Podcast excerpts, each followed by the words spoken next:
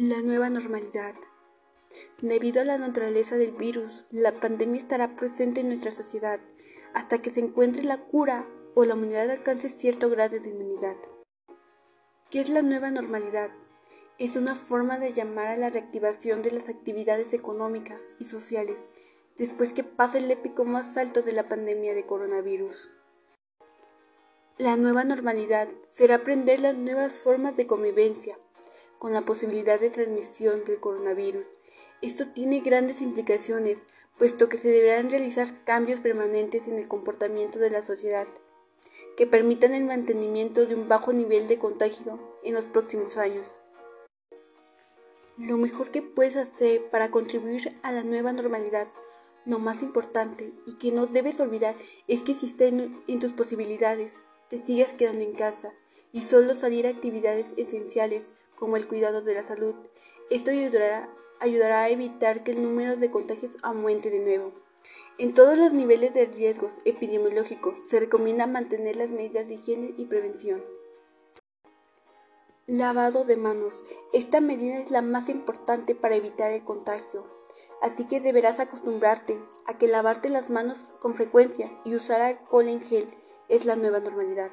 Estornudar correctamente es cubrir tu nariz y boca con la parte interna del codo al estornudar. Sana distancia. Esta medida deberá continuar, así que guarda al menos 1.5 metros de las demás personas y no tengas contacto físico por ningún motivo. Limpiezas de superficie. Usar agua y jabón para limpiar las superficies de uso común y solución clorada para desinfectar. El uso de cubrebocas.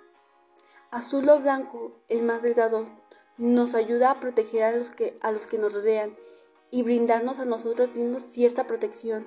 Cuando alguien estornuda puede emitir gotas grandes de aerosol que hasta cierto punto puede ser detenida por el cubrebocas.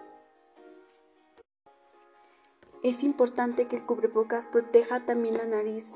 Muchas personas únicamente resguardan su, su boca, pero el propósito de esta herramienta es proteger las vías respiratorias en su totalidad. Es recomendable utilizar el cubrebocas en la calle o al platicar con otra persona en cualquier otro sitio, ya que todas las personas sacamos micropartículas de saliva al hablar, suficiente para contagiar a otra persona. Se debe utilizar al salir y desecharlo en una bolsa de plástico, cerrarla al regresar a casa. Hay que utilizarlo lo más ajustado posible, evitar estar poniendo y quitando constantemente el cubrebocas. Las mascarillas son un potente recordatorio para no acercarse las manos a la cara, además que mientras más personas se sumen al usarlos será mayor beneficio para todos. Si queremos que México salga de esta pandemia, debemos contribuir todos. La vida cotidiana que conocíamos no volverá por un tiempo y debemos adaptarnos a la nueva normalidad para cuidar de nuestra salud. Juntos podemos combatir el COVID-19.